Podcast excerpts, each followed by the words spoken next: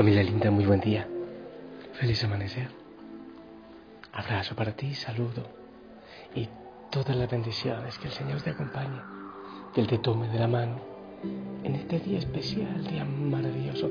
Bueno, ya, ya a las puertas de la Semana Santa y, también este día dedicado a la adoración al Señor en la Eucaristía.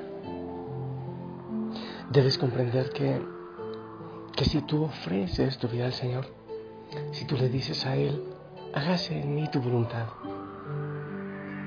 si tú le ofreces el corazón, si tú le dices, entra en Él, Él entra, Él toma posesión. Pero dos cosas que yo he ido descubriendo poco a poco, cuando ofreces el corazón al Señor, Él lo toma para amar. En tu corazón, Él quiere amar a muchas personas, que muchos otros eh, sientan de su amor muchos descubren el gozo, la libertad el sentido de la vida que trae el Señor. Entonces, tu corazón, el Señor lo puede tomar para en Él amar a otros, pero también puede tomarlo para sufrir, porque Él comparte su amor, pero también su dolor por el mundo, su dolor de la cruz. Y cuando Él elige a muchos, yo sé que a muchos los elige para compartir su dolor, es fuerte te lo aseguro. Es muy fuerte. La cruz del Señor pesa, pero Él siempre da el consuelo.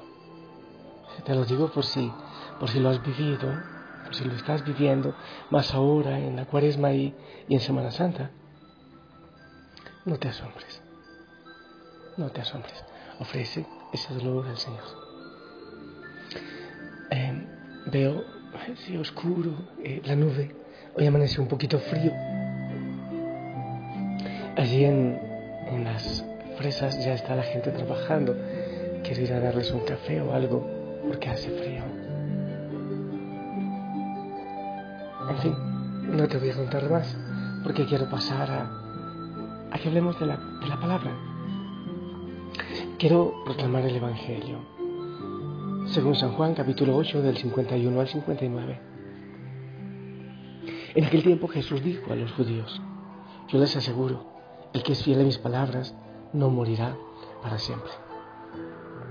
Los judíos le dijeron, ahora ya no cabe duda que estás endemoniado porque Abraham murió y los profetas también murieron. Y tú dices, el que es fiel a mis palabras no morirá para siempre.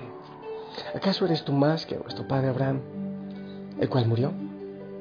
Los profetas también murieron. ¿Quién pretende ser tú? Contestó Jesús, si yo me glorificara a mí mismo, mi gloria no valdría nada. El que me glorifica es mi Padre, aquel de quien ustedes dicen es nuestro Dios, aunque no lo conocen. Yo, en cambio, si lo conozco, sería tan mentiroso como ustedes. Si dijera que no lo conozco, sería tan mentiroso como ustedes. Pero yo lo conozco y soy fiel a su palabra. Abraham, el padre de ustedes, se regocijaba con el pensamiento de verme. Me vio y se alegró por ello. Los judíos le replicaron, ¿no tienes ni 50 años y has visto a Abraham? Les respondió Jesús, yo les aseguro que desde antes que naciera Abraham, yo soy. Entonces recogieron piedras para arrojárselas, pero Jesús se ocultó y salió del templo. Palabra del Señor. No te olvides este yo soy. Antes que Abraham naciera, yo soy. Ese fue el motivo por el cual cogieron piedras para apedrearlo, porque el yo soy es el nombre de Dios, no te olvides. Cuando Moisés, allá en el, con la zarza ardiendo, le pregunta quién eres y me preguntan eh, de parte de quién, y el Señor dice, yo soy. ¿Te acuerdas también? Recordaremos el jueves, la próxima semana, cuando van a aprender a Jesús en el monte y entonces preguntan por Jesús. Él dice, yo soy, y caen eh, de bruces, caen al suelo. El yo soy es el nombre de Dios y nadie puede decirlo. Es el nombre innombrable. Entonces, o Jesús está loco, o quiere que lo eh, apedreen, o quiere que lo maten o realmente es Dios. Y tú y yo sabemos que Él es Dios, Él yo soy. E, ese detalle es bastante importante que lo conozcamos, que no se nos escapen esos detalles. Pero otra cosa, mira, los judíos, por ser linaje de Abraham, ellos son felices, levantan la cabeza, se sienten orgullosos, somos linajes de Abraham, tenemos eh, sangre y carne de Abraham. Nosotros también tenemos la, la ley de Moisés. Entonces, ellos se sienten muy, muy orgullosos. Pero hay algo que ellos no se han dado cuenta, algo de lo cual no se han enterado. Que no basta tener sangre, linaje, carne, de Abraham que no basta cumplir la ley de Moisés, sino que hay una promesa y la promesa se cumple en Jesús. Jesús es el centro. Todo lo demás ante Jesús queda opaco, queda oscuro. Que hay que seguir su palabra. Bueno, pero no solo para los judíos, esto, esto va para nosotros. Obviamente no estoy hablando de los judíos de este tiempo. Estoy hablando de aquellos del tiempo de, de Jesús. No, no, no, no se trata tampoco de, discriminar a nadie de ninguna manera. Pero nosotros también tenemos eso. Tristemente, bueno, o muchos de nosotros. Eh, yo paro la cabeza, yo soy bautizado, yo soy de la iglesia de Cristo. Oye, escuchas la palabra, la pones en práctica. No se trata solo de ser bautizado. Se trata de ser discípulo discípulo de Jesús. Se trata de conocerlo a Él. Es el paso que ellos no lograron dar. Conocerlo. Conocer su palabra, su mensaje de salvación. Ese fue el pasito malo, el pasito faltante. Ellos se enorgullecían por ser el linaje, hijos de Abraham. No somos esclavos, somos hijos de él. Y por eso se les cegó el corazón para entenderle y aceptarle a Jesús. Muchos de nosotros también se creen buenos. Escuchaba una cosa que me gustó. Qué difícil es que los buenos se conviertan.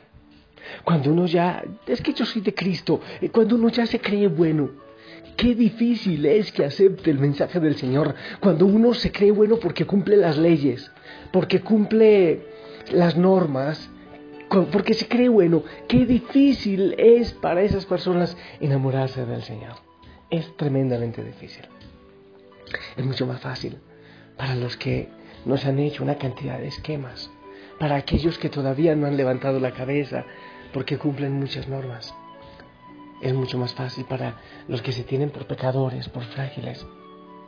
Para ellos es más fácil. Hay que agachar la cabeza muchas veces y decir, Señor, yo recién empiezo a conocerte. Qué horror para aquellos que dicen, yo ya conozco a Cristo. Cada día hay que conocer un poco más. Tú eres de los buenos. Si tú eres de los buenos, es un peligro. Es un peligro porque es posible que te creas como aquellos judíos que por tener linaje de Abraham ya no necesitan nada. No te creas de los buenos. Los primeros puestos son para los pecadores, para los frágiles, para los débiles. Cuando uno va dando pasitos así, pequeños pasitos, en el amor al Señor, se da cuenta uno de su fragilidad. Parece que cuando vamos ascendiendo un poquitito en la cercanía con el Señor en la oración, se va haciendo más luminoso todo y vemos con claridad nuestra fragilidad, la paciencia y la misericordia del Señor. Prepárate entonces para esta Semana Santa. Muchos ya lo han hecho con el desierto eh, mal, pero preparémonos también en la debilidad, en la fragilidad, en los ataques del enemigo. El Señor permite todo eso para que nos preparemos, pero de manera muy especial, con humildad, oye, con humildad. No te creas de los buenos, no te creas de los que ya tienen linaje. Hermoso el bautismo, te has injertado la pasión, muerte y resurrección del Señor. Pero no basta. Hay que conocerle a Él. Hay que ser su discípulo. Hay que enamorarse de Él. Hay que buscar la palabra con dolor. Hay muchísimos cristianos que necesitan ser evangelizados. Hay muchísimos que necesitamos empezar a abrir el corazón para asumir una conversión. Empecemos por nosotros. Y después, que el Señor en nosotros también pueda llegar a muchos otros que necesitan conocer el amor del Señor. Que el Señor te bendiga. Que el Señor nos dé esa fuerza. Sí, es gracia. Conocerle a Él, amarle a Él, es gracia, es regalo. No depende de nuestras capacidades, de ninguna manera. Pidámosle a Él nos dé el regalo de amarlo desesperadamente, de amarlo.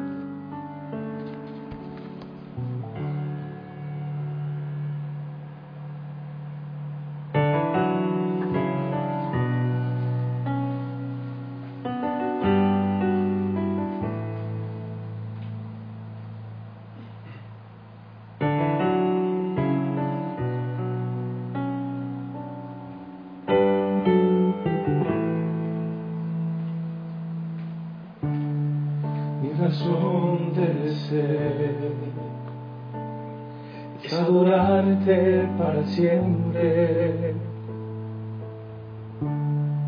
Mi razón de ser es adorarte a ti contemplarte, mi Señor, y derramar mi corazón en perpetua adoración ante tu altar.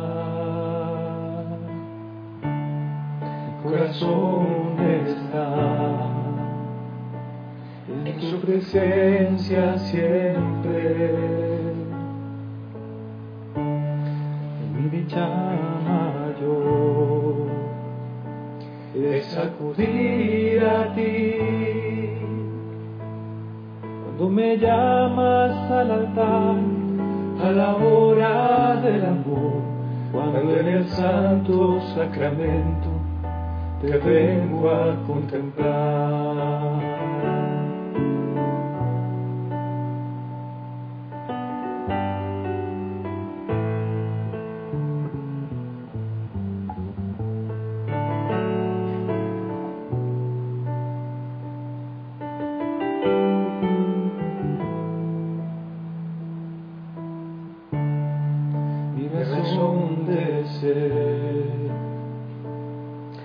Adorarte para siempre.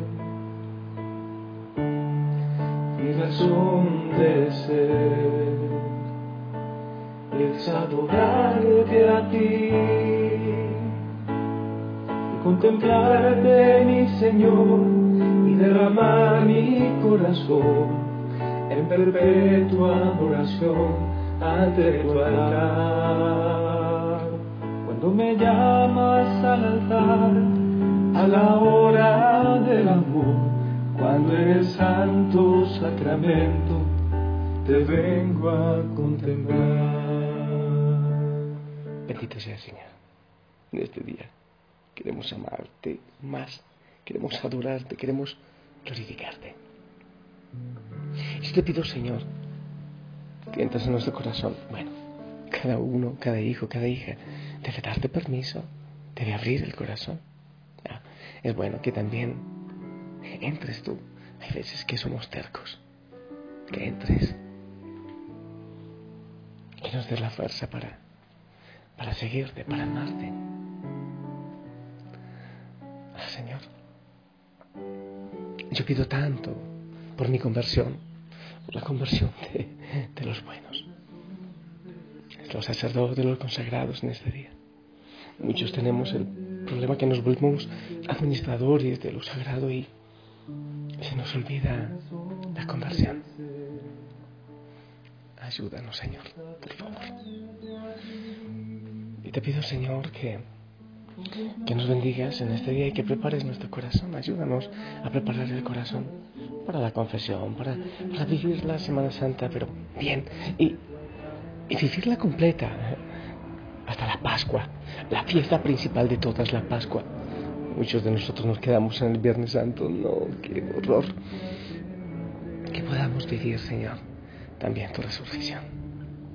Te pido, Señor, que tomes el corazón, las manos, los pies de cada hijo, de cada hija de la familia Osana para que puedan ir a servir, a vivir, a, dedicarse al silencio, a la oración en la semana que pronto llega.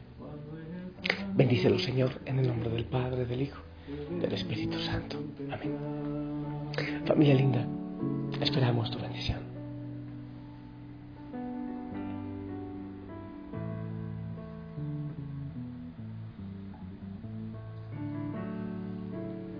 Amén, amén. Gracias por tu bendición. Te envío un fuerte abrazo, todo mi amor, todo mi cariño. Ayúdame al Señor a amar y también a cargar su cruz. ¿Sí? Ofrece tus manos, tu cuerpo, tu corazón, para que así sea. Que la Madre María también te bendiga, sonríe mucho y si el Señor lo permite, nos escuchamos en la noche. Hasta pronto. Bye bye